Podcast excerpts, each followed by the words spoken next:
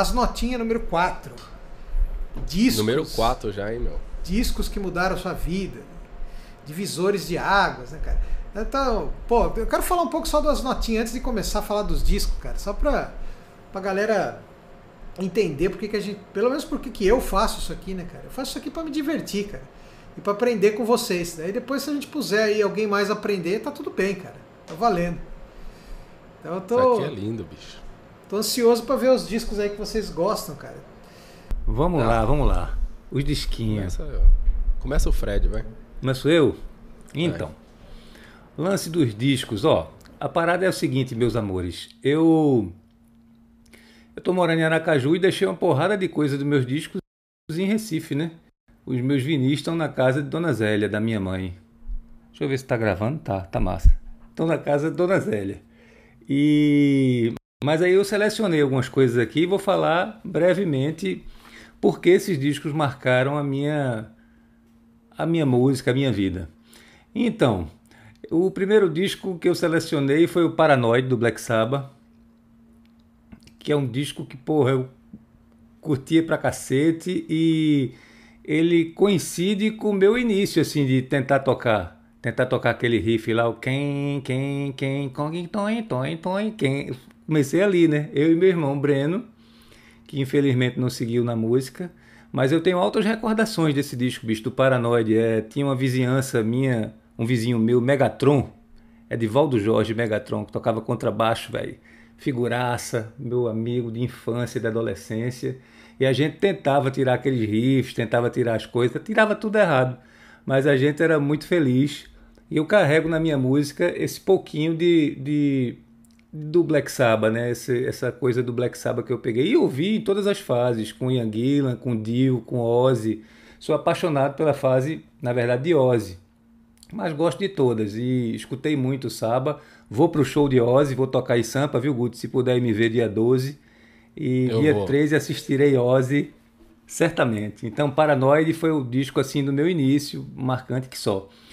Concomitante a isso, é, tem um disco que, porra, fez parte também da, do, do, meu começo e tá, a minha música é impregnada desse disco. Se vocês ouvirem com atenção os meus trabalhos Mandinga, é, meus discos que tem viola, bandolim e tal, estão impregnados do Led Zeppelin 3, que é um disco que está no meu, no meu coração, que eu de vez em quando boto, bicho, boto no carro para ouvir, porque eu acho genial aquela mistura de, de, de coisas acústicas né, que Page e John Paul Jones faziam, é, com violões, bandolim, banjo, eu acho aquilo foda, eu acho o LED 3 muito bonito. E o que é que me lembra o LED 3? O LED 3 me lembra de um negócio muito massa. É a gente acampando na praia de Itamaracá, que é pernambucano, sabe?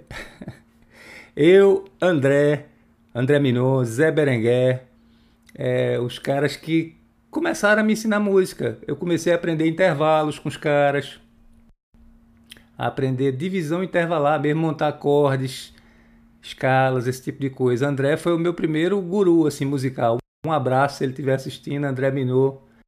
Reverências totais para você, velho, para André, para Berenguer, porque foram os caras que me levaram para música, que me ajudaram, né? E eu tenho muita consideração, são meus professores de verdade, os caras que começaram. Eu acho que o, é, o professor é massa, esse professor acadêmico que pega o aluno já montado tal, para dar uma, uma polida no cara, mas o primeiro professor, aquele que estimula, eu dou muito valor. Né? Então André Berenguer foram os caras, e Megatron também, caras que me iniciaram na música e me mostraram Led Zeppelin 3 na praia de Itamaracá. Essa ciranda quem me deu foi Lia, que mora na ilha de Itamaracá. Bonito. Aí o disco 3 seria o Fair Warning do Van Halen, né? O Van Halen. Acho esse disco foda, bicho. Acho lá o Brown Sound, né? Aquela coisa Porra, ali eu comecei a ver o controle do cara do, do volume da guitarra, o potenciômetro, né? Digo, bicho, como é que esse cara faz isso? Que ele aumenta e a guitarra distorce um pitoco de volume. O cara, quando roda, o negócio, sabe? O cara fecha, a guitarra limpa, se aproxima mais de um violão. Eu tinha essa coisa com violão também, essa viagem. Então, esse, esse disco me abriu as portas pro Van Halen. Eu escutei todos, né, bicho? O do Anjinho, 1984, as fases com David Lee Roth, com Sammy Hagar também, eu vi. Acho tudo foda. Tudo, sou fã de Van Halen. E para mim é um cara que tenho antes e depois dele mesmo, né? O VH é um miserável. Tive até o amplificador, viu, meus amores? Tive o, o, o 5150, não me adaptei não, porque é muita cara dele. Aí eu ficava, eu me lascava, eu ia tocar, fazia, pô, só sai Van Halen aqui. Mas o cara é tão ele, né, bicho, que o amplificador do cara só sai ele. Isso é bonito pra cacete. Minhas, minhas reverências também ao mestre Ed Van Halen, genial. E aí, meus velhos, veio uma fase muito louca que eu tava dizendo, porra, eu guri, né? Com 12 anos, sei lá, 13 anos, eu já comecei a ver música assim como o meu futuro. Eu não tinha não. Eu via, meu irmão, eu quero ser esse negócio mesmo. Quero tocar rock and roll e tal, mas para tocar rock and roll, legal, tinha uma mítica que rolava, que eu acho muito massa também, que era você precisa estudar música erudita para melhorar, melhorar a técnica, melhorar sua música, né? E nesse período aí apareceu um disco para mim, não sei se Guti não pegou isso não, mas eu acho que Juliano chegou a ver. Tinha uns discos, Juliano, da Abril Cultural, não sei se você lembra. Uhum. Saíam fascículos, né? Fascículos Sim. de música erudita, música erudita, de Beethoven, de Haydn, de Mozart, né? E bateu um disco, Juliano, na minha mão, chamado. É um disco de bar, é A Paixão Segundo São Mateus que era uma coisa, um disco meio vinho, acho a capa dele, que vinha com história também, eu folheava aquela história e ficava. Porra, eu ficava, porra, música é um negócio. Eu era muito romântico, velho. Eu gostava de música, eu gostava da. Os caras sofrendo, eu sofria junto com os caras. Parecia coisa de novela, mas eu amava e amo aquilo hoje. Até hoje eu amo, eu amo isso, né? Eu amava aquilo e amo isso, né? É, então, Paixão Segundo São Mateus, de Johann Sebastian Bach, é, ele me abriu as portas para a música erudita, né, para esse, esse, esse laço que eu tenho até hoje com a música clássica. Eu gosto de assistir, levo minhas filha, minha filha de vez em quando para a orquestra, quero que ela feche os olhinhos lá e contemple, vislumbre imagens com aquilo ali. Eu dou muito valor à coisa, ao poder imagético da música, né? Então, Bar Paixão Segundo São Mateus é uma coisa que me tocou muito e que me levou depois, Juliano e Guti, a os discos de John Williams interpretando as obras dele e tal, e me abriu uma porta para música erudita. Esses são os meus primeiros quatro discos. Quem segue? Muito vai, Juliano, vai. Tá bom, então vou começar do começo aqui, ó. Eu ganhei. Bom, vou pegar um disco que quando eu tinha uns 9 anos, assim, eu ganhei da minha tia, cara. E uma tia que eu, que eu tinha aí, ó. Aqui tá em, aqui tá em fita de rolo, né? Mas a, a, a, foi o primeiro que eu ganhei, cara. E a, a cópia que eu tinha era com a capa que saiu uma prensagem brasileira, que era a, a capa que, da, que, saiu na Inglaterra, que tem uns bonequinhos, assim, que é o Jimi Hendrix, mais dois caras que não tem nada a ver com a banda. A banda. Mas aí no final eu emprestei esse disco para alguém e desapareceu. Eu nunca mais consegui comprar com aquela capa. Mas aí, é, ainda assim, um dos meus discos preferidos e de cabeceira, né, Band of Gypsies. Uh, se você tiver a oportunidade de ouvir em rolo, isso aqui é uma experiência completamente diferente aí até do vinil. O baixo vem assim, bem na cara, assim, muito bacana. Aí, então isso aqui foi bem no comecinho mesmo. Então eu comecei pelo começo, mas, mas eu gostava muito desse disco, assim, ouvi muito, mas ainda não entendia muito bem o que estava rolando. Eu não tocava guitarra, cara. Não, não, tinha nada a ver com guitarra, né? Ainda não tocava. Então, eu sempre curti isso aí, mas colocava lá, ouvia e, e ia digerindo aquilo, mas não, não, não, não, influenciava ainda como guitarrista, né? Depois de, de, um tempo, eu falei pra vocês que eu comecei a tocar guitarra porque eu, eu virei punk, né, cara? Então, eu tinha que tocar guitarra para ter uma banda punk. Então, eu separei dois discos aqui dessa época, cara. Que até hoje eu adoro, cara. Sex Pistols, Nevermind the Bollocks e Dead Kennedys, Fresh Fruit, Fresh Fruit for Rotting Vegetables. Esses discos são muito, muito legais, cara. São discos emblemáticos aí do punk. Esse aqui é bem punk mesmo, né? Bem ultra simples, é, mais histórico, assim, mas eu vi tanto isso aqui, bicho, naquela época. Agora, esse disco aqui, se vocês não conhecem, é, ele é muito bem tocado, muito bem gravado, cara. Timbre, uh, pegada, atitude, tem uma porrada de música e tal. É um disco de vinil branco, né? Ele, essa, essa cópia aqui, por, por acaso, não é branca, mas o, o, original é branco, eu tenho também. Eu tenho que comprei quando era moleque. E esse aqui é uma reprensagem vinil mais moderna. Enfim, são discos que me fizeram começar a tocar guitarra, né? junto com vários outros discos que eu não tenho mais aí de bandas punks brasileiras, tipo Cólera, Olho Seco. Eu tenho um ainda do Olho Seco. Uhum. E é. essa, essa onda muito, muito louca aí de, de andar de skate e tocar guitarra. Né? Era o que acontecia naquela época. Né, cara? Então, isso aqui foi o que o que deu um impulso aí, né, pra, pra começar a tocar guitarra tal. E claro, você vai tocando, né? Eu tocava com um grupo de amigos que também estavam nessa mesma, nessa mesma onda, né? O Dalba, que é um cara que toca ainda lá, lá, lá em Limeira, que é a minha cidade, e o Rodrigo, um outro colega meu que era batera. E a gente andava sempre nesse meio tal, mas aí a gente foi evoluindo juntos, assim, né? Começamos a ouvir coisas mais legais, começamos a, a se interessar mais, e todo mundo começou a estudar música e correr atrás e tal. Aí uh, eu acabei caindo no Led Zeppelin, né? Só que o meu Led Zeppelin do coração é o 2, esse aqui. Que também tem. Eu tenho até o 4 em, em fita de Lindo. rolo, né? Do, do, do Led Zeppelin. Lindo. E, pô, você sabe que eu coleciono disco, né? Dá pra ver aqui, tem um monte de estante aqui de disco. Mas eu não sou um colecionador que, que, que quer completar a coleção de uma banda, né, cara? Tem, tem vários caras que são assim, meu cunhado assim e tal.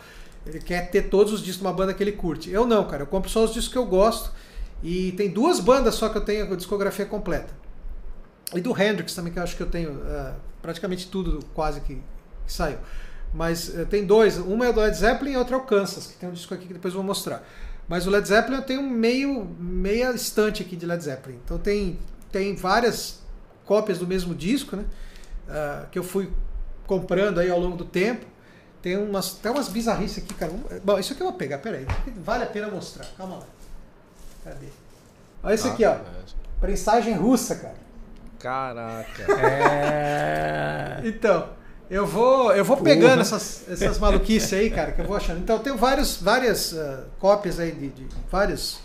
Mas o, o, meu disco do LED do coração é esse aqui, porque eu acho o disco mais bluesy deles, né? É o disco que tem várias releituras aí que o cara botaram até outro nome no, no som e tal. Uh, tipo The Lemon Song, né? Que, é, que é. Uh, como é que é o nome daquela música? Killing Floor. Eles meio que fizeram uma roupagem nova, até mudaram o nome do, do som, mas é um disco, para mim é um disco de blues rock, assim, do caramba. E daqui eu acabei caindo para rock e para blues, né? Aí eu vou mostrar outros aqui na, na sequência, mas eu quero ouvir o Gucci antes. Meu Deus. Vamos lá, vou começar do começo também. Só que é engraçado por causa da distância de idade, acho que o começo é muito diferente, né, cara? Isso que é legal aqui. É, eu comecei, cara, pelo por dois discos, que foi o Innuendo do Queen e o Use Your Illusion 2 do Guns N' Roses. Foram os dois discos que me fizeram tocar guitarra, cara, definitivamente. Sendo específico, duas músicas, né? Stranger do Guns N' Roses e a Show Must Go On do Queen. Foram dois negócios assim que a primeira vez que eu ouvi, cara, eu chegava da escola, acho que tinha umas, uns 9 anos de idade. Eu chegava e colocava e ouvia aquilo no loop, assim, o dia inteiro. Aí eu ficava viajando, pensando, um dia eu vou fazer esse negócio, cara. Um dia eu vou fazer esse negócio. E aí depois, uns três anos depois, eu comecei a tocar. Mas era insano, assim, era um negócio muito passional, assim, era... É igual o Fred, eu ficava sofrendo junto com os caras lá, sabe? Chegava a chorar ouvindo o negócio, assim. Nem tinha noção do que que era, mas era muito foda, mano. Então, acho que, assim, foram dois discos, assim, foi um kickstart ferrado, assim, né, meu? Foi muito foda. E, e depois, né, quando eu comecei a tocar, óbvio, meu, fiquei fritando nesses dois discos muito tempo. Isso aí nem tinha internet ainda, não tinha computador, não tinha nada. Eu só ficava com esses dois discos rodando assim infinitamente, meu. Daí, depois de um tempo, veio o terceiro disco, que é pouco conhecido, mas quem toca guitarra deve conhecer, né? Que é o Pride and Glory, aquele trampo solo do Zac Wild no começo dos anos 90, né? Eu tenho CD desse. Cara, eu ouvi isso pra cacete, mas, meu, o Fred lembra, né, meu? Eu tive, eu tive que me exorcizar do Zac Wild, Juliano. Eu tive, eu tive que me exor... Foi um exorcismo, cara, para conseguir me livrar do cara, porque eu acho que eu ouvi, eu, eu, eu, eu, imitava o cara assim desgraçadamente. Foi o, primeiro, foi o cara que me fez tocar bem, assim, vamos dizer, né? Mas, meu, foi, foi filha da puta pra sair do. do parar de tocar igual o cara, sabe, meu? Foi, foi difícil. Porque eu ouvia muito. Eu só ouvia ele. Fazia uns dois anos só ouvindo praticamente esse disco e o Book of Shadows e algumas coisas do Ozzy. Foi insano. Então, o, o começo, o começo mesmo foi isso aí, cara. Nossa, foi foi essa mescla dos três aí. Mas o Zeke foi um foi muito difícil largar do cara, meu. De tirar, porque chegou um ponto que eu não tava ouvindo mais ele, mas eu não conseguia tirar ele do, do play, sabe? Eu tava, tava de um jeito que eu não, eu não gostava mais de ouvir, porque de me ouvir tocando, porque eu tocava, ficava tocando tão igual o cara, os licks todos eram igual do cara, iguais do cara, né? Os, o vibrato era igual do cara, o timbre era igual do cara. Eu falei, meu, eu não aguento mais, cara. Eu gravo um negócio. Ficar uma relação insuportável com você mesmo, né? Eu falei, tem que sair desse negócio, bicho, pelo amor de Deus. Né, os, os caras já tava, tava num ponto que eu ia tocar fora quando eu tinha banda adolescente lá com 15 anos, 16, né? Os caras tudo mais velhos, né? Aí chegava no fim do show, os caras falavam assim, meu, você toca pra caralho, meu, sou igualzinho o Zac Wild. Aí eu ficava mordido, né? Eu falava, pô, meu, eu não quero ser o Zac Wild, né? Chega, né, cara? Aí eu comecei a tentar me exorcizar. Mas eu acho que foi isso, cara. O começo, assim, se fosse pra citar os três, eu não vou citar um próximo, porque daí já entra outra vibe. Aí eu, eu vou passar a bola agora, porque daí é. Eu mudei a relação com, com a música um pouco. Já não era tão guitarra depois, né? Agora eu tô com a bola pra frente.